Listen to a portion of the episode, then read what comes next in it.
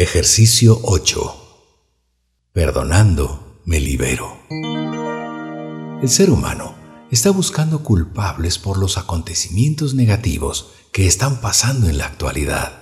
Miles de personas culpan a los países desarrollados por los problemas ambientales, por la pobreza en el mundo y por muchas enfermedades. El culpar a alguien causa resentimiento en el corazón humano.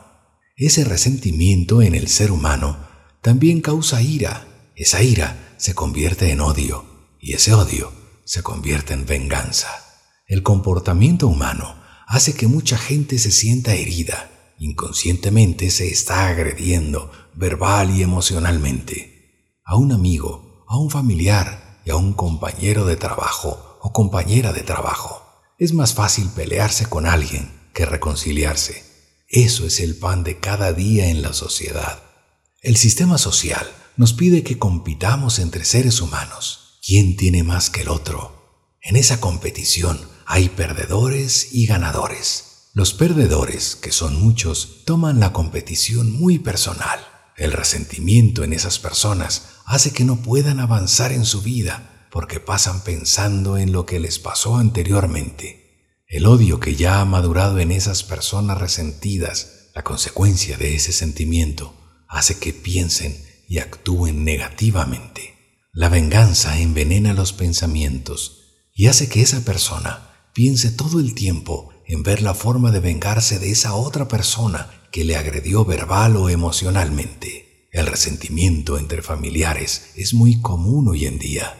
Los padres y madres se enojan con sus hijos, los hijos se enojan con sus padres. El resentimiento causa malestar en el núcleo familiar y cada día es peor. Esos sentimientos y emociones enferman el alma. Si alguien de ustedes se sienten resentidos con su padre, madre, hermanos o amigos, lo mejor es pedir perdón personalmente. Si el dolor es muy fuerte o el orgullo no deja que actúen, hay una forma eficaz para hacerlo, sin que ellos se enteren. Pero hay que hacer lo siguiente. El ser humano es un ser espiritual muy poderoso.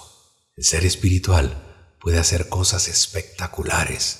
El ser espiritual puede crear su propia realidad. El ser espiritual puede visualizar aspectos positivos. El ser espiritual puede amar incondicionalmente. Y el ser espiritual puede perdonar fácilmente. Ejercicio. Siéntese cómodamente en una silla o sillón. Cierre los ojos. Visualice en su mente a la persona que le ofendió mírela fijamente, acérquese y diga lo siguiente mentalmente. Te perdono todo el daño que me hiciste, no lo vuelvas a hacer. Dígalo por lo menos tres veces seguidas.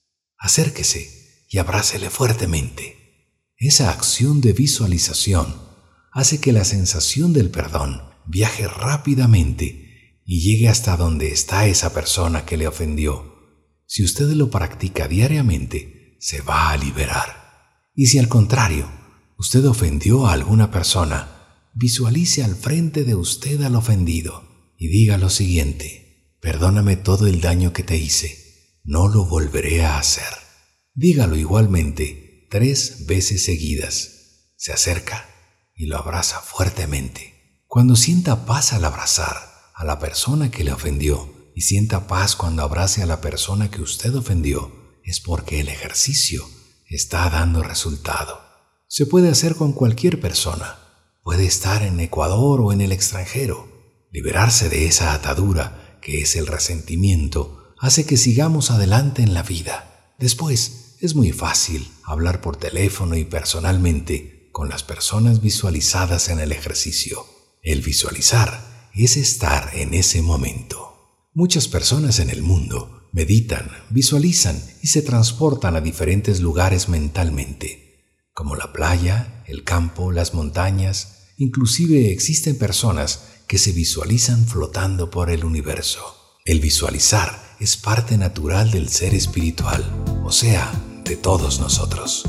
No culpe a nadie por lo que le está pasando actualmente. Mejor, amemos todo lo que hay y todo lo que existe. Thank you.